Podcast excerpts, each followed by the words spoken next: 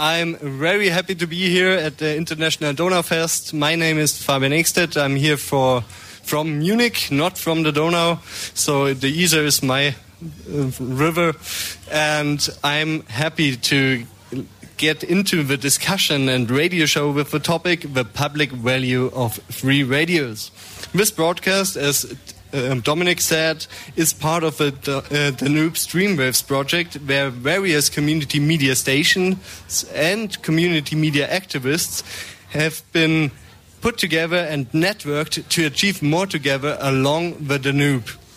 However, as Dominic said it already, this project had some unexpected turns. After all, when the project was planned, who could have guessed that 2020 would be the first year of two pandemics, pandemic years? And as if this wasn't big enough, bad enough, we are now experiencing one turning point after another. Pandemic, war, climate change, inflation. These are the real issues of our time.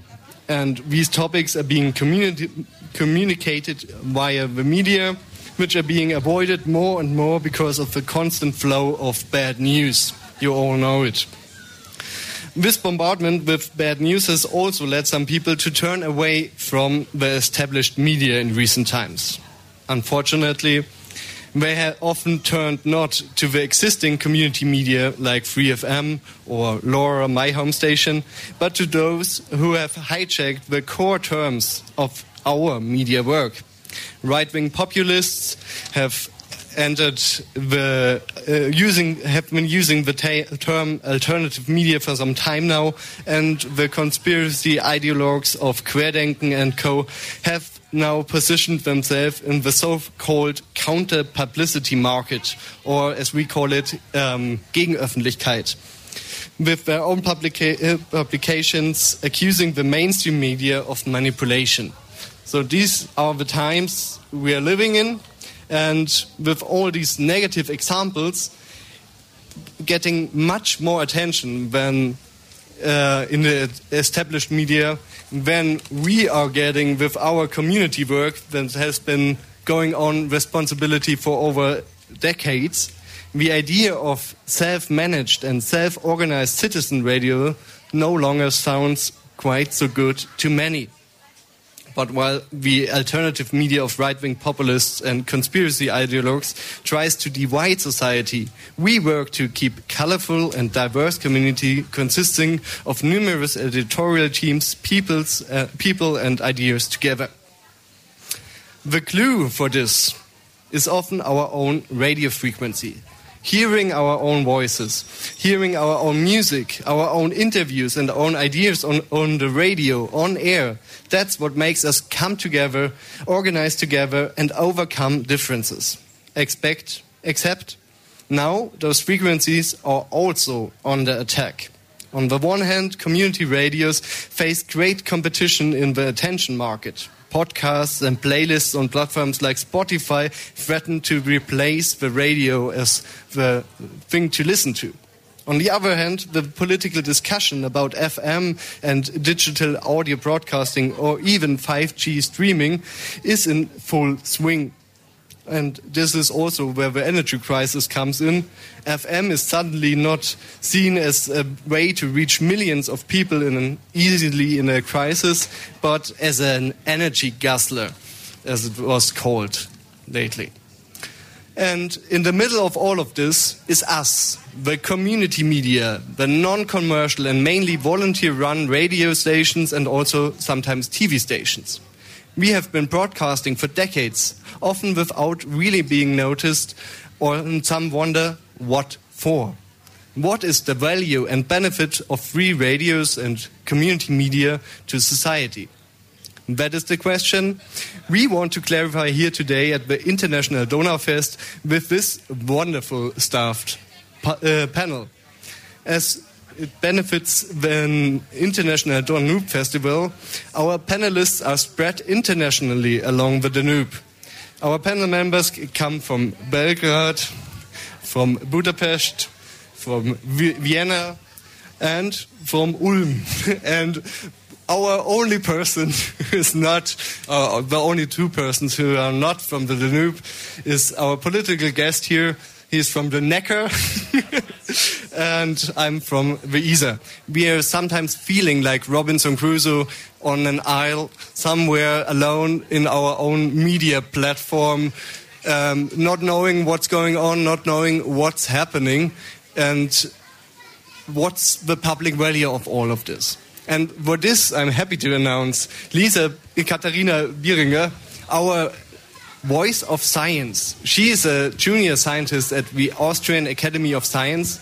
She was decisively involved in the creation of the study Public Value in Non-Commercial Broadcasting, which came out in 2020. And she can give us a scientific classification of the concept of uh, public value. In addition, she is as a board member of Radio Orange 94.0 in Vienna, concerned with both the status quo and the future perspectives of a free radio station in Austria. Dear Katharina, maybe you can quickly give us an insight. What's the public value of community media and maybe also what is uh, community media? Thank you very much for the nice introduction um, yeah, what is public uh, value and what is community media? Um, I try to summarize um, some facts from um, our study and to explain um, it with this.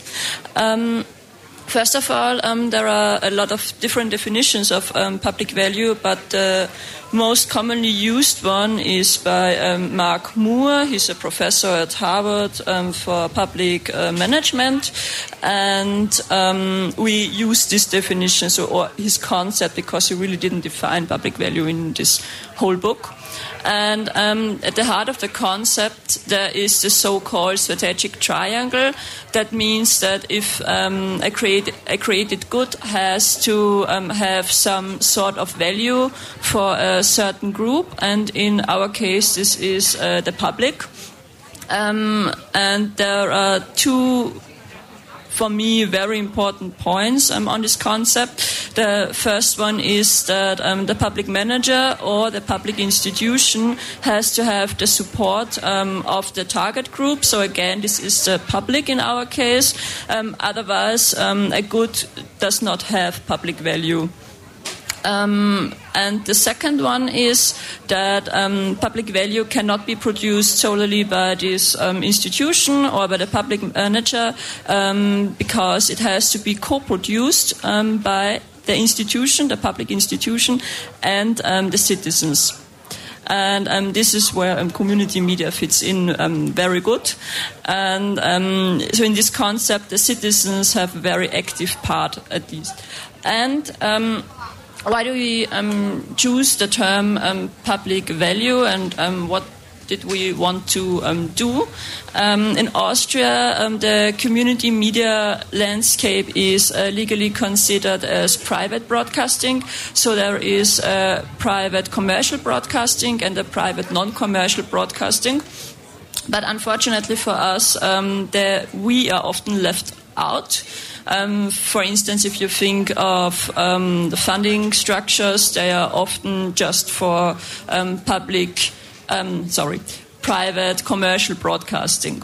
And um, we said, okay, um, we just we took this concept and we created a framework, we created some functions, and literary based, um, theory based, and said, okay, just uh, we wanted to know if the um, community media in Austria is able to produce public value and produces public value, and if so, um, if um, it should then therefore be um, considered as a um, third um, tier of um, the broadcasting sector, especially in the um, funding landscape and by law, um, but of course also in the consciousness of other media outlets, so of the private commercial broadcasting and the public service broadcasting, and of course of politicians and of the citizens because we said um, if some institution um, produces um, public value, then um, the institution itself has a value for the public, and so, of course, for democracy as well. So we finally we held um, 13 focus groups with representatives of 15 Austrian community media outlets. At the moment, there are 17 community radio station, uh, community media stations in um, Austria, and uh, we talked with 15 um, out of them. Uh, that was back in 2018 and 2020, so um, uh, to 2019, so before the pandemic, and the study was finally published in 2020. And uh, what did we find out? So, generally speaking, um, we saw that the community media landscape in Austria have developed in the last 20 years into an institution that is characterized by a common self-perception and that public value is a very important part of the self-concept. Why did I say in the last 20 years? Um, the first free radio stations in Austria went on air in 1998 um, because we had a broadcasting monopoly in Austria for a very long time, and it wasn't legal before. Um, and the second general um, result I brought with me is that um, community media um, are able to produce public value in a way neither the public service broadcasting nor the um, private commercial broadcast it can be expected to do, nor are they able to do so. That depends on um, the um, legal framework, for example, but also the, on the um, organizational structure. If you think about um, community media, they are usually um, bottom-up initiatives and um, public service broadcasting, for example, is usually a top-down process. Um, I also brought some detailed results with me, and I think they explain very good um, what are community media, what are functions of community media, but they also show um, what is public value. Um, and probably they are also good for our discussion later. Um, so the first one is that um, open access and diversity were mentioned very often by the honorary producers we interviewed. Um, they called them um, specific characteristics um, of the program, but also of the um, community media um, outlets in Austria. And we saw there that there is a special um, articulation function this community media fulfill and can fulfill.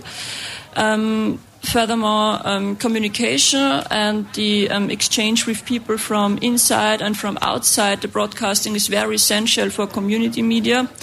Um, they often talked about the feedback they get from um, guests from the audiences, from members of the teams, but also from other honorary producers. Of course, they talk about um, their their program and um, give um, themselves feedback. Um, so that's very important too. And this brings me to the to the next um, point. We found out that. Um, community media are usually organized in a local area or a regional area, and they, so also local reporting is very essential for them, and they, they also they very very often um, talked about um, local um, coverage and local reporting. Um, in particular, the small stations they usually have a very strong local network and are um, essential for the life in the community. Um, some of them, for example, told us that sometimes new cooperations um, arise through the exchange about um, some program, and in benefit and in, in turn, then the um, population benefits from these um, corporations.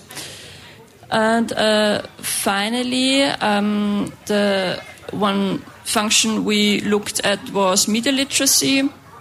I think um, we can all agree that media literacy is in times like these with mediatization, digitalization is very important.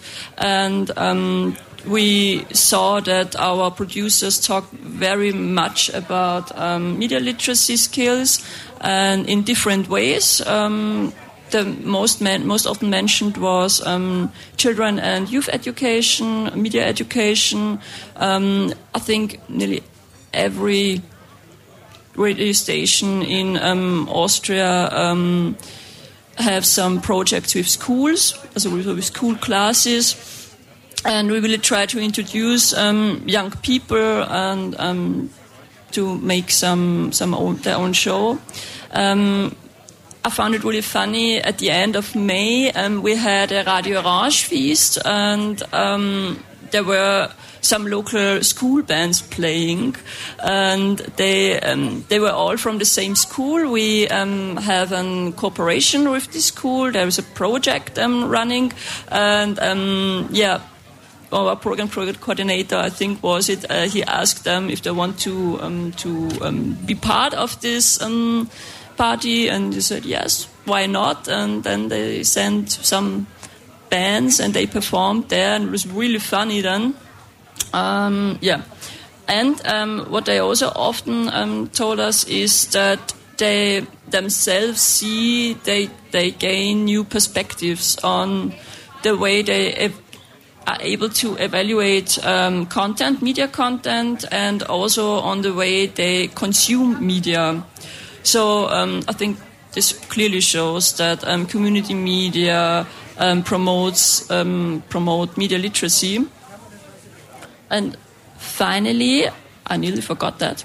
Um, that of course, um, community media um, cover a lot of topics which are underrepresented in the public sphere, and for us, it was um, really good to see that this is not just something um, nearly I think every community media has in their self perception, but um, also that the honorary producers themselves share this this perception and said, yeah, this is very important for us. So I think this has some weight.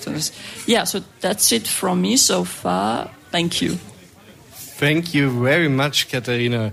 This was great because you brought it up. It's the bottom up media, it's the um, media literacy, it's the local community and all the topics we take in. That's the public value we give out and we perceive ourselves. So, going over from Wien to Budapest, our colleague Akos Cserháti is here. I hope I pronounce the name you right. Um, we we have heard about the public value of community media. You live in a country that has not a really media friendly landscape, or um, the idea of community media is not even a part of the state ideology in a way. How is it, um, or to say it short, you're working for 22 years now or more at Civil Radio Budapest Civil, yeah, Civil Radio Budapest, a flagship in community media coming under heavy fire. How is it and how was the time when there was community media in Hungary? Yeah, thank you very much. And I'm really honored to be here in this wonderful city. Well, yeah, it's not easy in Hungary to run a community radio, to be part of a community radio. And uh, in the middle 90s, when, for example, our radio, which is one of the first community radios in Hungary, was founded, it was very different. And uh, at that time, we had a liberal media world model where there were media providers, radios, televisions, and the decision makers said that uh, the market will make the decision who is going to survive. But they let this very democratic thing, community radio, into the country and legalized it. And, and uh, in, in two or three years, more than 70, almost 80 radios, which is compared with the measures of, of uh, Hungary, it's a lot of community radios, and they were founded mostly in uh, small settlements, villages. And uh, we had a bit different approach towards community media. Uh, mostly community developers founded these radios and they used it as a community development method, bringing people together in those villages where there's no culture, no, no places where people can come together. The youngsters are roaming on the streets and, and they cannot do anything. And um, with not a big effort, or um, we know that uh, making a radio well can be expensive, but the very basics, having a few microphones or a desk, uh, it's, it's not a very expensive thing. So at that time, they invested some money into it, bringing the people together. And, and these radios in the small settlements became the center of the villages. And it was a great thing.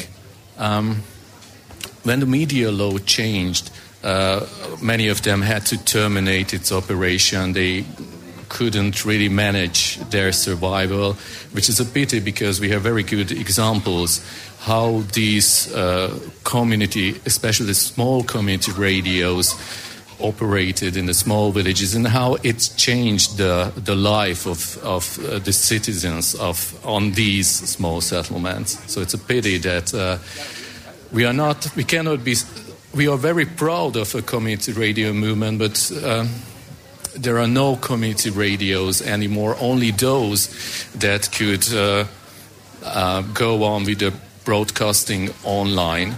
And it's a good thing that nowadays the online thing, the online world is a, is a potential tool or a, a surface when we can exist. Um, because we um, gradually lost our frequencies, like my radio being on air for 25 years lost its frequency at the very end of 2019. And at first we thought it's, it's a catastrophe, so we wanted to give it up. But then we realized that there is the internet and, and the online radios, and we can go on. And uh, since we are working with volunteers and not with paid journalists, and they said that they come to the studio and make uh, their own, or they go on with their uh, own radio shows. So this is a very good thing that still the online world is something that could be a platform to a, a radio like ours.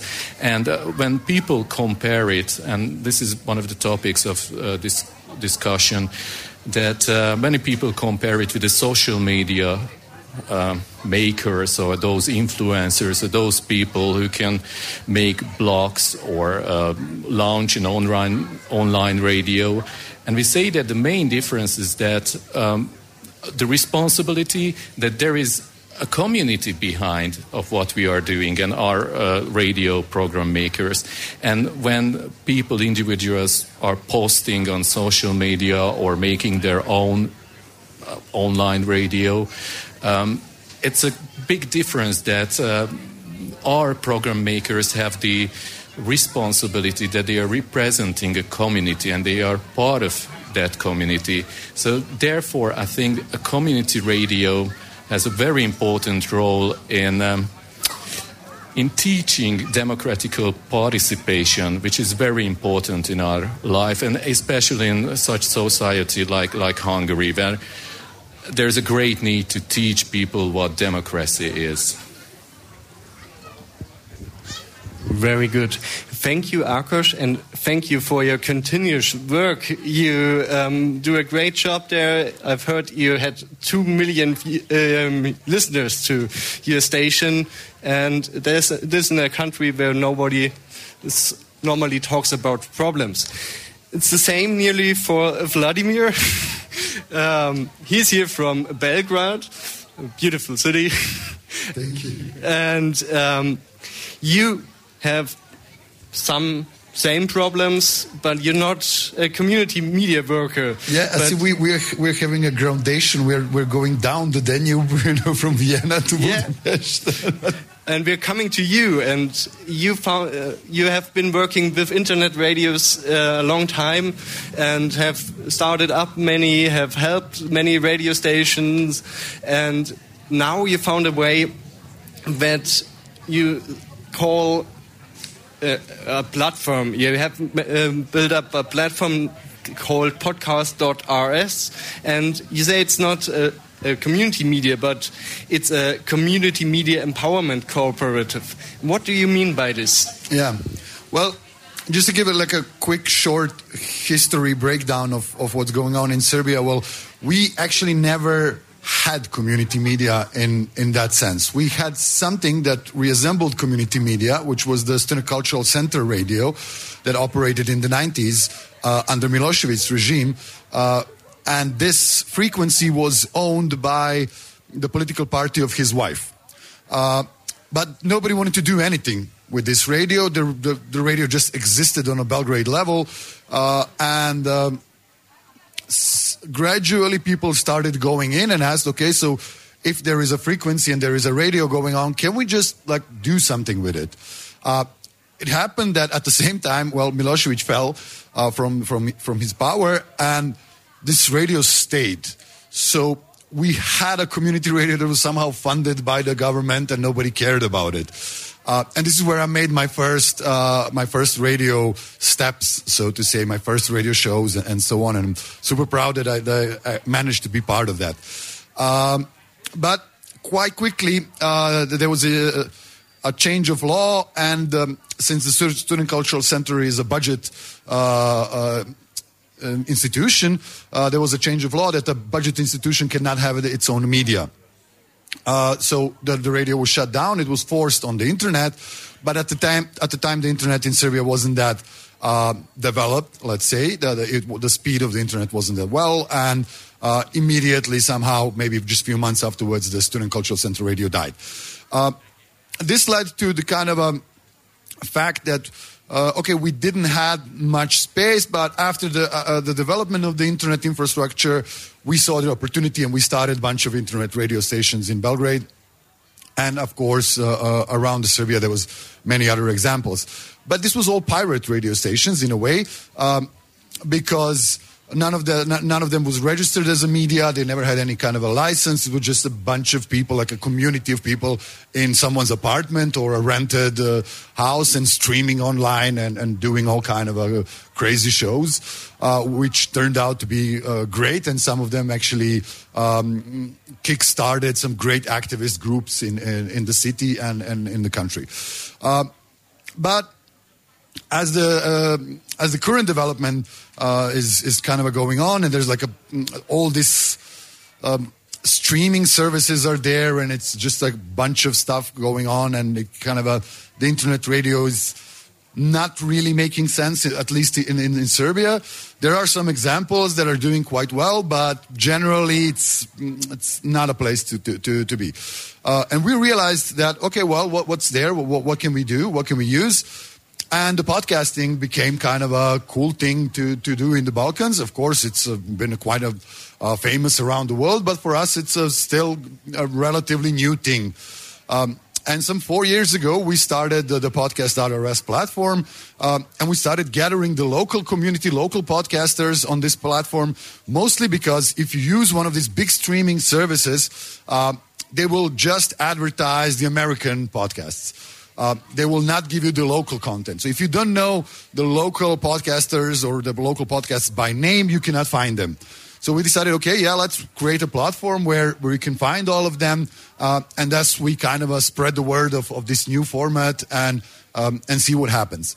Uh, on the other hand, parallel, parallel with this, we have a kind of a similar situation as in Hungary where uh, the commercial and the public media is completely almost controlled by the government, almost like 90%. Um, so there is no diversity there and there is no uh, other opinion than what the government wants you to hear. Um, so this became kind of a, our free space for uh, for a bunch of journalists that lost their jobs in the local small medias. They decided, okay, well, podcasting is now the place where I can go and, and start uh, my show there, and I'll still deal with the local problems of my city. Um, and, and we really kind of uh, we, we loved that this is happening and we started supporting them. And we um, i realized okay well this is now kind of a similar as to what we're doing with the internet radio. Uh, it's just that we don't have the stream 24 7 but we are just supporting small initiatives in different cities. And throughout this we are um, kind of uh, building this ecosystem and building it in a very democratic way that mm, it's kind of a very um, a low barrier of entrance uh, because you, you basically need a microphone and a, and a, computer, and that's it. You can start to produce your own show. Uh, we do a lot of education, so, so we help people how to, to make these first steps, um, and we, we organize this kind of a community around it, which provided to be quite uh, uh, proven to be quite fruitful um, because now the community is really backing us up in uh, in in the work and uh, and is kind of a really sticking together, even though most of these people never met each other in real life. They're just like in in this online sphere. they know of each other, they follow each other, but uh, but they are all bringing their own communities together. Um, to our platform, and then these communities can research there and, and find other different uh, topics and different shows, uh, and thus find uh, um, the information that's not available either in, the public broadcaster or or in any of the commercial radios, because most of them are formatted in Serbia, so we only have music there, and sometimes like a five minute of news, and that's it. Um, and well, the public broadcaster, well, yeah, it simply cannot just do all this uh, topics and cover all these topics that, that are that are very important. So so it's good that we have this kind of a new format uh, for us, relatively new, but it's uh, but it's it's growing, and, and I'm I'm kind of uh, quite happy with this. Uh, and we try we realized early that okay we are simply if if you look at it technically we are simply an aggregator of podcasts. So uh, in technical sense we don't um, there's not much difference between us and Spotify, for example, or Apple Podcasts or whatever. Uh, but none of them actually care about you. They care about their money. And we care about these podcasters and about these communities. And we reach out to them, we help them, uh, and we, we, promote their content as well to, to our platforms. And, uh, and it's, it's, it's working really well. And I thought that the, this is because we are from the community media. We are coming from the community media. We're just kind of a thinking differently, not thinking actually not that much differently, but just using these new technical tools that are available for us uh, in in still kind of a providing this good content to the people. One additional question: You told me that you're doing this the whole Balkans, so. Um, the public value you bring in there is also is not just um, doing. Um, yeah. bringing out the podcast, but also bringing people together that have nearly the same language, yes. but yes. Um, yeah. are have been. Uh, fighting each other. Yeah, that, well, that, that's uh, that's that's one thing that I kind of uh, that I picked up from the bigger media uh, or, or corporate media kind of um, ideology, so to say. Every time you had like a, a bigger media outlet or the Western media outlet opening up in the Balkans, like MTV or something, they would never open up like MTV Serbia, MTV Croatia, MTV Bosnia. They would open up MTV Adria. Because then you reach out all these people because they, anyway, they all speak the same language. Uh, so we said, okay, well, why should we be uh, closed? And there's all these great communities. They can all learn from each other. So now we have over 300 podcasts on our platform. And they come from Bosnia, from Croatia, from Serbia, from Macedonia. Uh, so yeah, all basically all over the place. Uh, so, so yeah, this is kind of a, and, and what we also realize that there is a, a, huge diaspora that is interested in this content, and they couldn't uh, find it previously, and now they are they are coming to our platform and, and uh, finding the content on, on their own uh, like mother tongue and so on. So so this works out uh, really well in terms of like reaching people on, on the wider scale. And naturally when you have a platform like this uh, then you can open up dialogue and, and you can start producing content where you have kids from Kosovo and kids from Belgrade doing together shows and, and stuff like this and, and start this peace building finally, you know.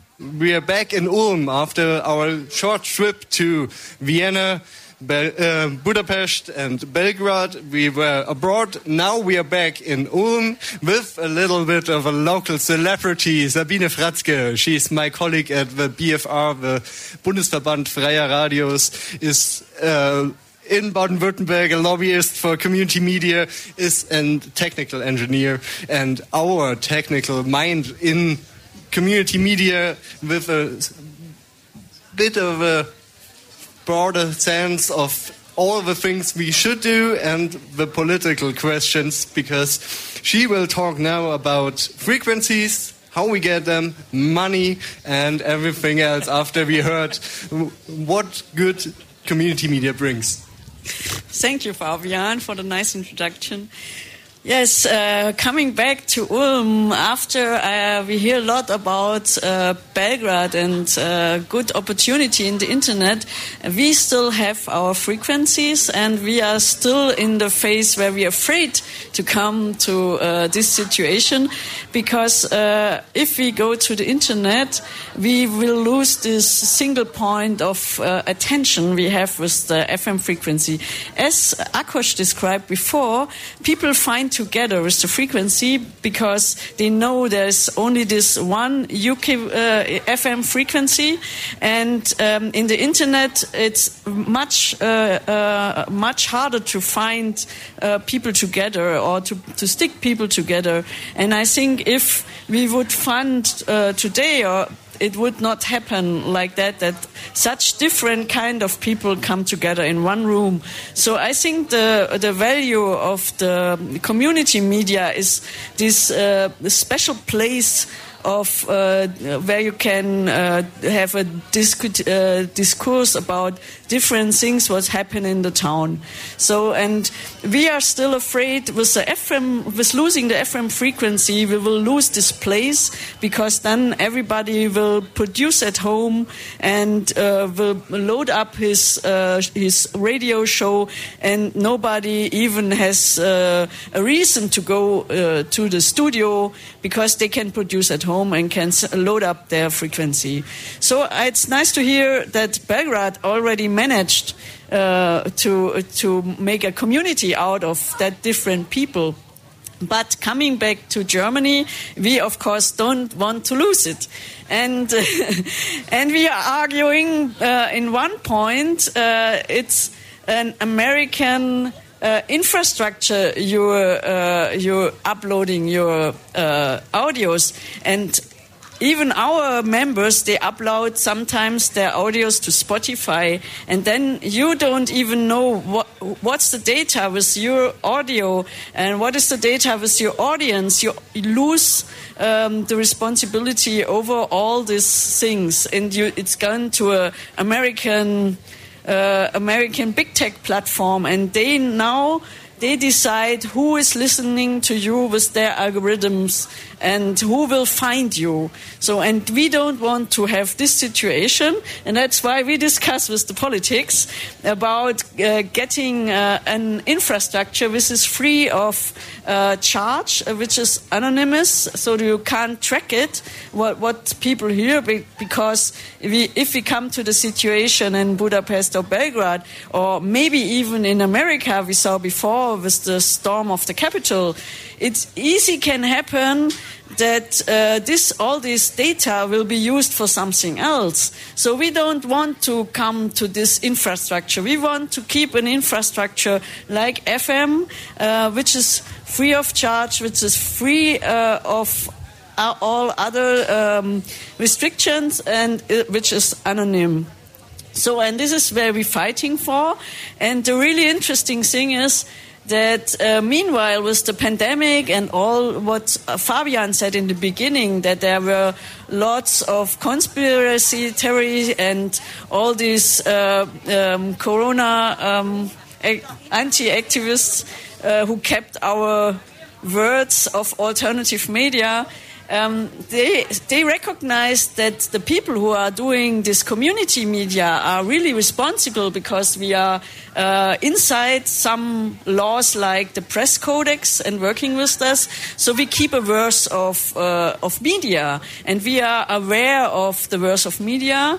And um, so, meanwhile, in a lot of countries of Germany, the politics got aware of that, and they, even in Saxonia, they now give uh, the community media a, license to DAB, which is the next digital infrastructure which is anonym.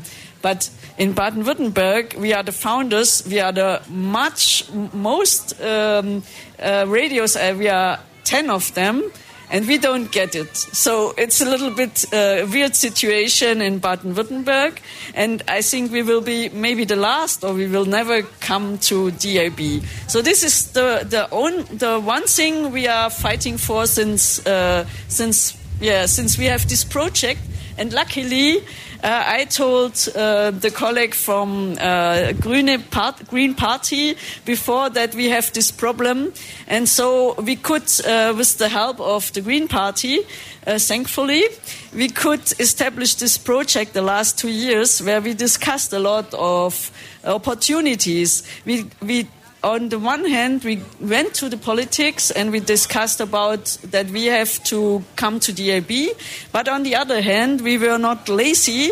Um, we established our own platforms. Especially in Austria, there is a platform called Cultural Broadcast Archive. So this is something in the in the past. It was um, an archive of uh, all the uh, Austrian radios, and they, they stored their audio there and they put it together on a platform so that they can exchange program. And nowadays they opened up to a real mediatheque so everybody can download the audios and now even historical research uh, goes to Cultural Broadcast Archive and uh, research for some things which happened 10 years ago because this is a real big uh, audio archive now, uh, a real big audio archive of community media. And in this project, in the Danube Streamwave Digital project, the last two years, we worked together to find out um, how we can manage to do our own platform and to take back control from the big tech platforms and uh, to send in the internet. And there's a lot of things going on because technicians are networking together as well. And they uh, now did some concepts like uh, the, the exchange metadata of our audio so that if you, for example, search for a hip hop show in Ulm, you will as well get results from uh, Munich or from Belgrade or from Budapest so that you can explore all the hip hop. Um, uh, scene. And a really interesting thing, what example, for example, happened in a project before when we worked together in this Danube region we came the, the, the project before was uh, on uh, focus on music because music is a much uh, less lower barrier program and where you can make program exchange. And when we focused on this music and um, we we introduced our local music scene uh, each other. And we make the music exchange. And the very interesting thing was there was uh, in in uh, in Serbia there was this uh, public radio. And they even were not really interested in their local uh, music scene. And they had a youth show a youth radio on the internet but it didn't they didn't broadcast local music. So when we showed up and asked them about their lo local music scene they had to research their local music scene. And in the end, um, they said, okay, if the the Western people, we, we always play the, the big Western music. So if the Western people now come and ask for local music scene in Serbia, now they are interested in their own music scene, and now they have a broadcast program about the, their local music scene. So I think it's really important to do this uh, networking uh, it doesn't matter if you do it on a technical issue or you do it on an um, on a music issue. Uh, I think uh, you can introduce yourself, the problems you have, and you can explore the, the advantage you have. And I think this is another public value we have. So, and this is uh, how I want to give to uh, uh, maybe I give it back to you. you give it back to me so I can uh, pronounce. But thank you very much. Public value is our topic today public value of community media and for this we have a colleague here um, not a colleague especially but a musician and politician erwin köhler is a member of the state parliament in, for the governing green party from the constituency of eppingen and living on the Neckar, not on the Danube. As a musician, he is he came into contact with Free Radio early on, Querfunk in Karlsruhe, and is also a big fan of radio in other ways. This is not only evident in fact from the fact that he has some old tube radios at home, but also from the name of his band, Valve Radio Gang. Today, we hope to find out how this fondness, his fondness of old radio technology in an era of digital audio broadcasting as well as 5G and podcasts can preserve the broadcasting frequencies for the free radios in Baden-Württemberg and Germany. Dear Erwin, please take the stage. Thank you very much, and thank you very much for the invitation. I really enjoy being here. I enjoy the music as, as a member of a band myself, and also all the impressions around the countries that are yeah represented here today. Um, and uh, I really want to follow up to what you said, and um, maybe also to what you said, because when you look inside, uh, if you try to, to put a definition on public value, and uh, then look at maybe sentences political parties try to use to define it, maybe in some coalition contracts or something else, then you will see that they, they even try to use uh, the, the version of Bertolt Brecht, uh, who tries uh, his his shot on the radio theory, who says uh, the recipient is also a sender. And um, I really appreciate the whole fact that in the coalition um, contract of Baden Württemberg, we have something like that. And that's a very good step, I guess, because this opens the possibilities to fund and foster pu public value and uh, also free radio itself. What I wish to promise, and I could promise to take it with me and continue fighting for it, is um, that we put a a better, closer definition on it. So the importance of public value in the context of crisis, in the context of disinformation, um, yeah, is has been growing, and I think that politics should see that. As a matter of fact, and um, yeah, well, to my to my history. You explained some some of it. Uh, I really appreciate it. Took everything with you, and um, what's what gathers together communities around uh, also the Balkan region. My mother is from Bosnia, and uh, my cousins over there, and I also znam pričam malo hrvatski, srpski, bosanski. Um, I really see the, the, matter of fact and the point that in the yeah a bit more rural landscapes, um, you you maybe have television, you maybe have some other, meanwhile mostly digital uh, ways to inform yourself or maybe to uh, spread news. But um, getting back to the recipient as a sender, um, it, it's very important that there is a way that opinion and opinion building and also growing opinions, um, yeah, is, is spread a whole uh, around a whole country. And I have my own experience in, in kind of that. You know, if uh, if you go to that country from Germany and you you think you might heard the news from over there and then you talk a little bit about it, you will very fast recognize, ah, it, it didn't really turn out uh, as that fact that you um, received yourself. So it's a very, very far way to get over there and um, then to know it. So um, to make it to make it to a point, um, the the public value in in free radio. As, as I try to define it with your help and also with the help of Bertolt Brecht and uh, the wordings and the coalition contracts, should lead us to um, the, the, the staying on the FM uh, or VHF uh, UKW um, frequencies. That's very important to me um, to be safe for crisis and also to to to stay um, anonymous, as you mentioned it. I think that's a very important fact. We don't have to move over to um, to, to other countries rather than Germany to feel the importance of spreading information, maybe anonymous, because it could be in your own hometown that somebody thinks, "Oh, that's not my opinion. I'm going to beat that guy up." So yeah, maybe that's my point. Um, I'm looking forward maybe to yeah have some other talks in the future. And thank you very much for the invitation once more. And now we are back here again to discuss uh, relative openly. I hope nobody feels they should hold back because my first question is if we have such a big public value, if we help uh, bring out media literacy, help uh, bring out um, the best in people to feel themselves, to give feedback to each other, to find out what uh, community is, and to build communities around radio station. Why are we so seldom found. Why don't people listen to us all the time and um, shut up with all those uh, mainstream music radio shows that, that play all the songs the whole time over and over again? Who wants first? Okay, yeah. Uh, let me just quickly uh, uh jump on this topic because uh, just recently, I found out this through some research, and, and I really like love to, to, share this fact.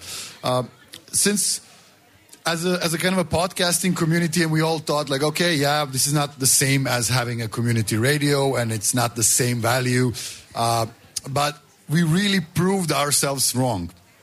Uh, we try to do a lot of uh, a lot of publicly important uh, podcasts. So we, we work with a lot of NGOs uh, in the civil sector, and we produce uh, uh, most of those shows uh, for, for, for the platform. Uh, and generally, like. mm, One of our ideas from the beginning was that this is a very relatively small scene, so it's a, it's kind of in its infant years. Uh, so we should be there and educate it, help it to grow, to, to grow to, to its full potential, and not become. It's the, we, we made this like a, a joke that it's like a like a dog, and if we uh, if we educated it well, uh, when it grows up, it will not bite the mailman.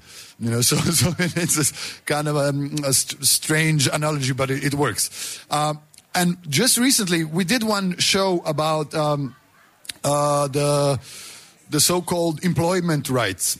Uh, we had a professor of the of, from the from the law faculty, uh, and he was just answering the questions of, of, common people, anonymous questions about their uh, legal status in the, in the employment work and so on and so on.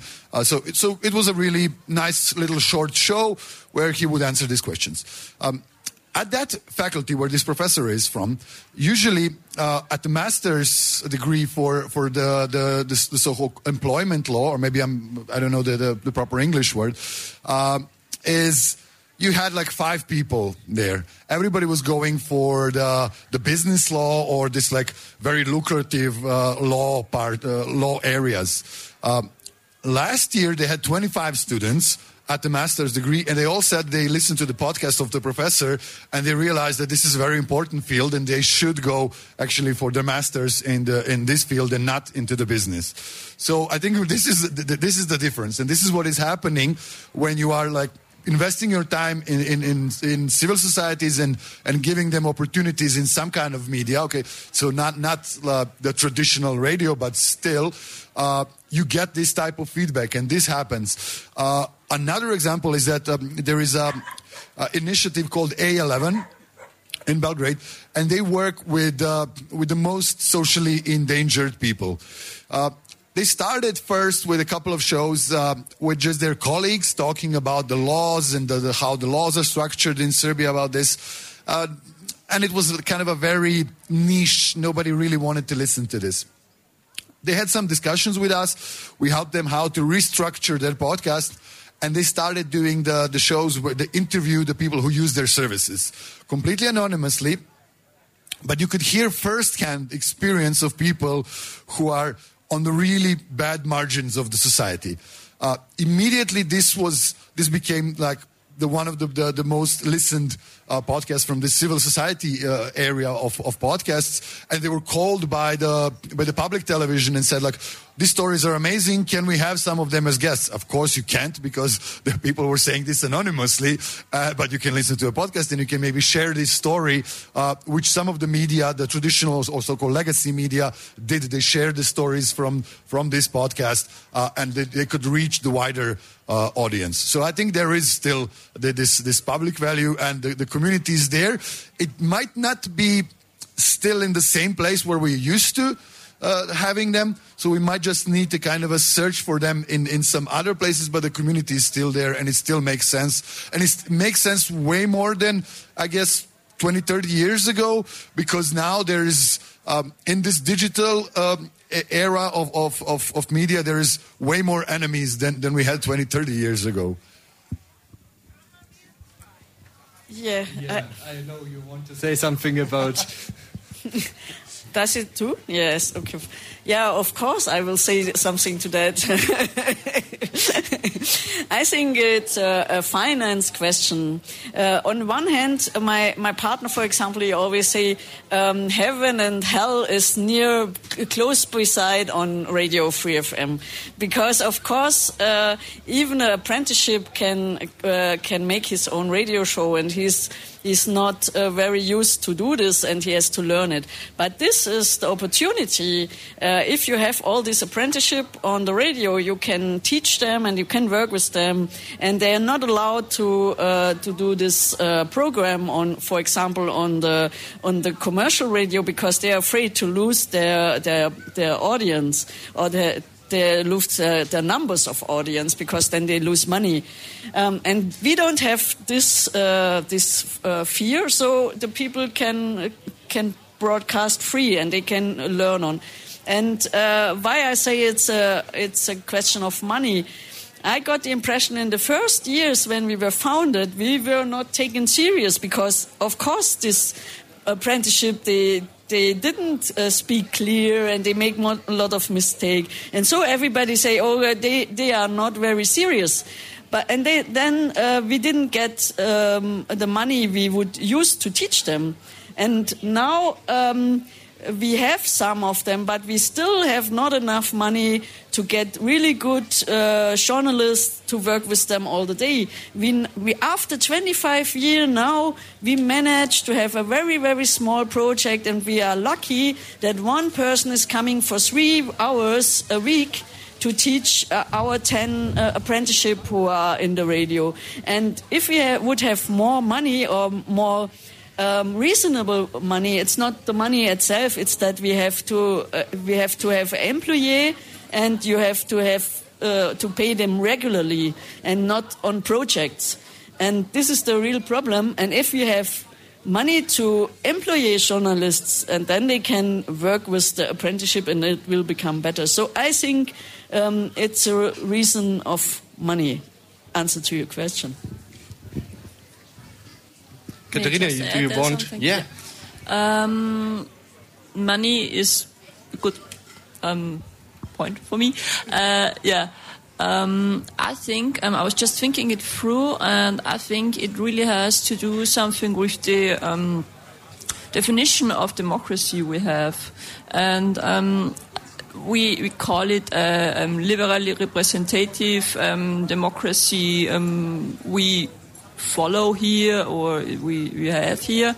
And I think this is not really compatible with um, um, the, uh, the with what we are doing, and um, because participative democracy we are doing here. Exactly, yeah. It's it's about participation. It's about um, some social value, and um, not about um, um, um commercial output.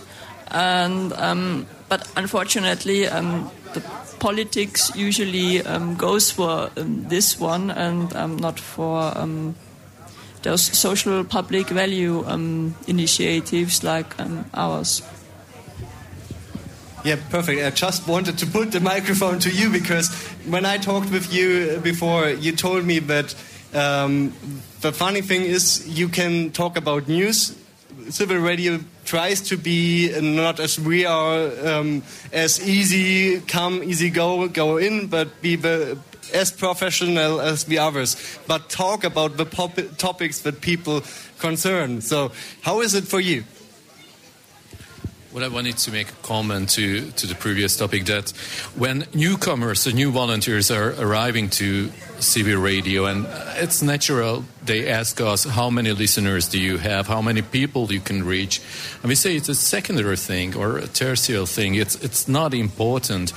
Um, just remember that in, in history, how many novelists, how many writers were, how many painters were in history who were not recognized in their own times uh, Vincent van Gogh was just uh, making mess on, on a canvas, and he was not known in his time.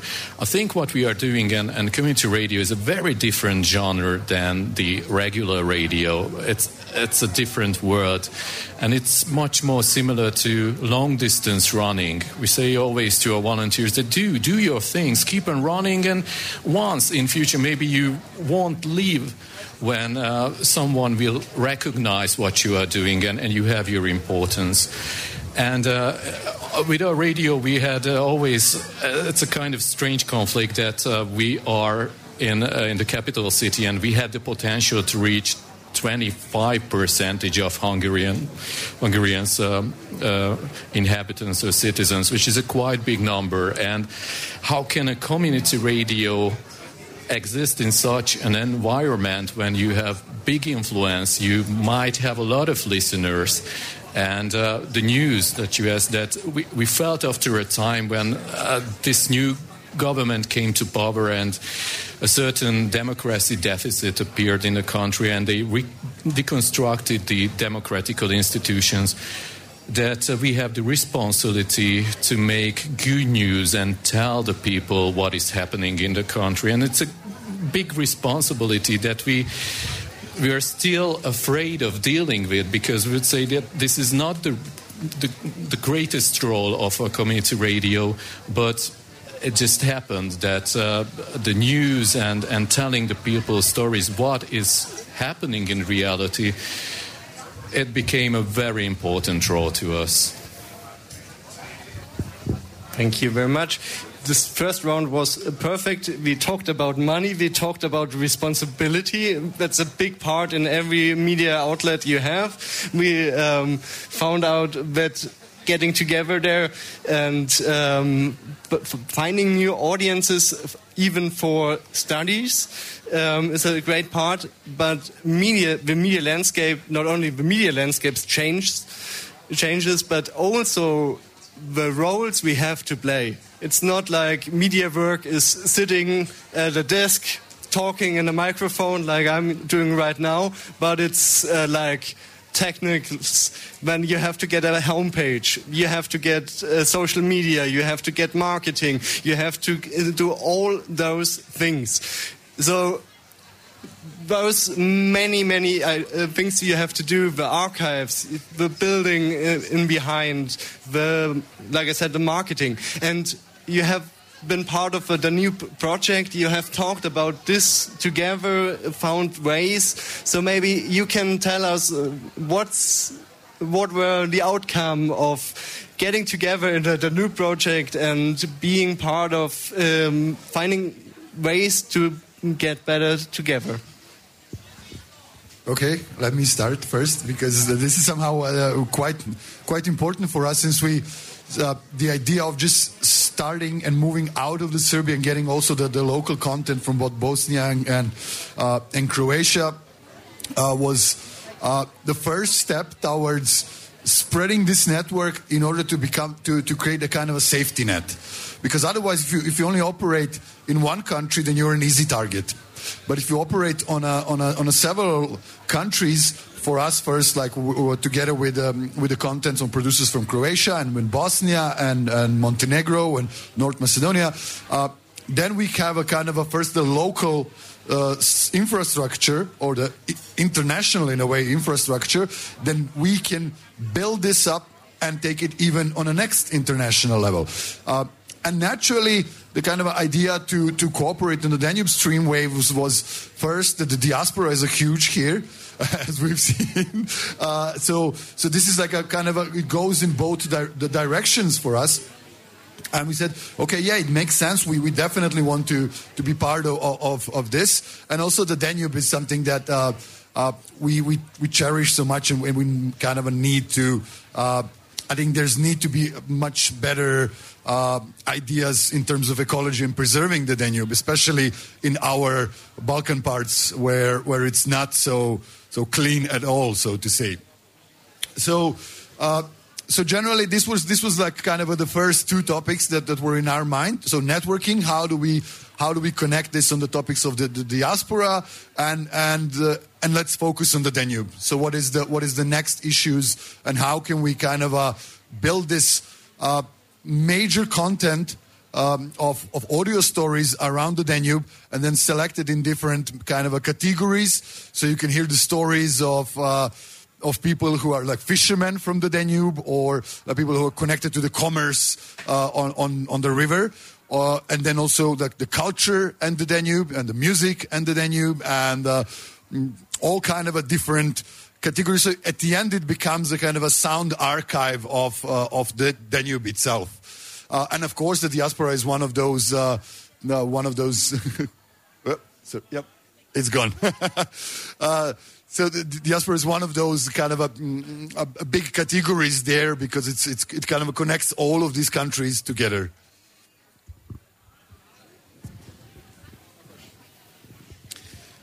Yeah, um, above that, the most important thing to us, and we benefit in many ways from the previous Danube Streamwave projects as well. And I told you many times that we cannot be grateful enough to Radio Free FM and to Sabine and Rainer that we got so many support and um, not, not just money wise or, or in, in, funding the radio, but, but also emotionally and. Uh, in, in many ways, and, and the technical things that that we got from you, but above all, it is very important to us that we can be a part of a network, a cooperation. And, and coming from Hungary, which is isolated in many ways, in our language, in our undemocratic, autocratic system, which also isolates us, it's very important to be in contact with people like you, with, with other radios, organizations. So it's, it's really a great thing that we can be a part of this network.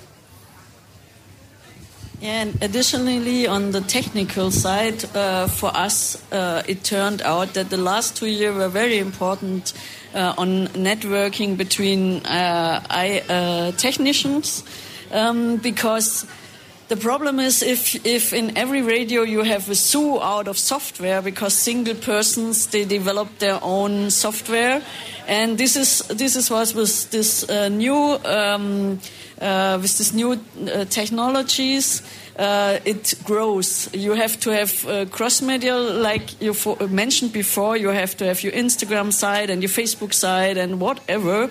So the um, the needs um, they increase and the costs increase. And so we decided to try to work together, uh, not only in the Danube region. We tried together in whole Germany and whole Austria. It was a little bit um, for us. Uh, we were always the helping hand to um, Hungary and uh, um, in Serbia. We had another partner.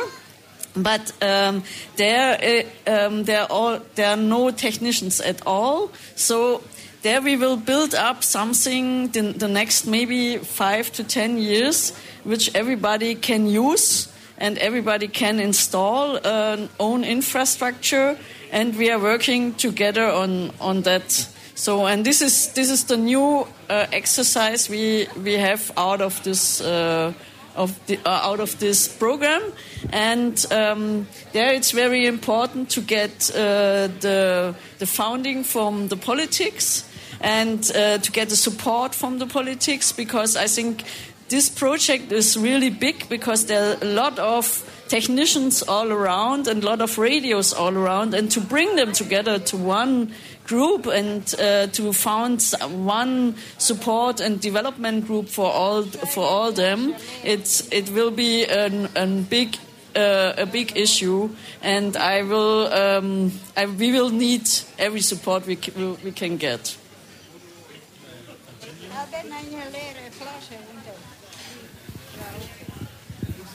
I'll just continue right now, and um, yeah, within this round of topic, uh, I, I, I wanted to ask whether you see the future, and this was maybe kind of some some direction we might get to, and um, I was really, yeah.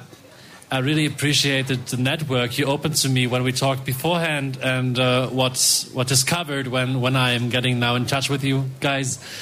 And um, I really want to support the idea of bringing all those from technicians to people who just got around with stuff like Instagram homepages and the, the thing where the future lies. And maybe uh, there are ways to to um, display good examples like this one around Germany. I think that's what you exactly do, and I I think that's a very good thing and maybe this might also help us to to bring the social factor, maybe also the educational factor, in the center of the discussion.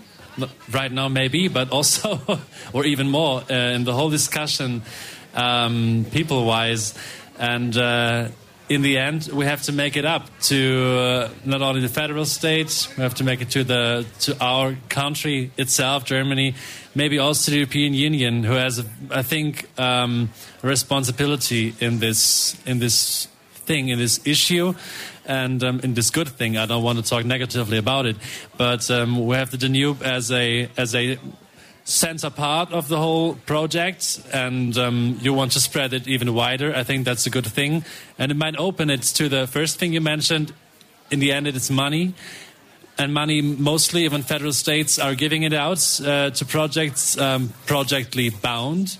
You need to have a project to generate any money, but at some point, in my opinion, um, there has to be a structural security to be able to employ, to know who you might have there in the next year, the next two years. And um, if people find their way into the, the radio, the free radio, even right after school, I think that's a very good thing. Katharina, you're out on this one, but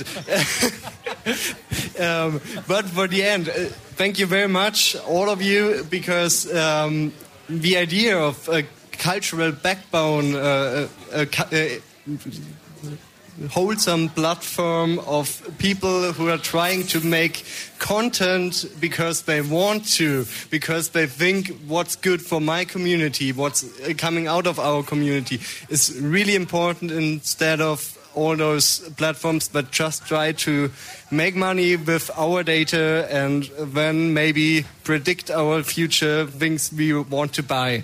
So that's a good point. But to end this, I think about Katharina because you told me about the other way, being more regional, going into the Grätzl um, and being in in the part of the city and getting everybody into communities. So, what's your way you're doing in Vienna right now? Um, a Grätzl, I don't think that this word is so common here. Um, a Grätzl is something like a district or is smaller. Um, it's the your neighborhood, I'd call it, um, and we call it Grätzl in Vienna. And um, for example, we um, now have a show. Um, it's called um, Gitti, um, named after the district where um, this show um, took place. Takes place, and uh, they um, send. I think it's once per month, and um, it's just news um, from the Grätzl and I think that's a very good idea. Um, we, for example, um, Radio Orange now has also a Grätzl Oase. Um, this uh, um, it's a so um, furniture, um, so from wood, um, in front of our um, office. Um, they um, closed the parking lot for um, this, and we now have there some, yeah furniture there and a lot of plants and herbs, and um, it's very nice there. We are next to a big um, park, so um, there are a lot of people usually going there, and um, everyone can sit there and chat with us. And I think this is, I really like it, so it's a really nice idea. Because this brings us back to our core idea. Community media is not on air. It's not out there somewhere. It's the people coming together, getting together like we are here on our couches and talking together, thinking about what would make our community, our lives better and helping each other learn new things, um, find new ways to get going. And with this, I want to give some last words because, like I said, we have two minutes left and I want to fill them all with your thoughts. Any last thoughts of you? Well, I think we should uh, we should nurture the community media, not just on the local level, the regional level, but on the whole European level. And uh, since the European Commission recognized us and says that this is a very third important third pillar of the of the media uh, infrastructure, uh, we should keep it that way.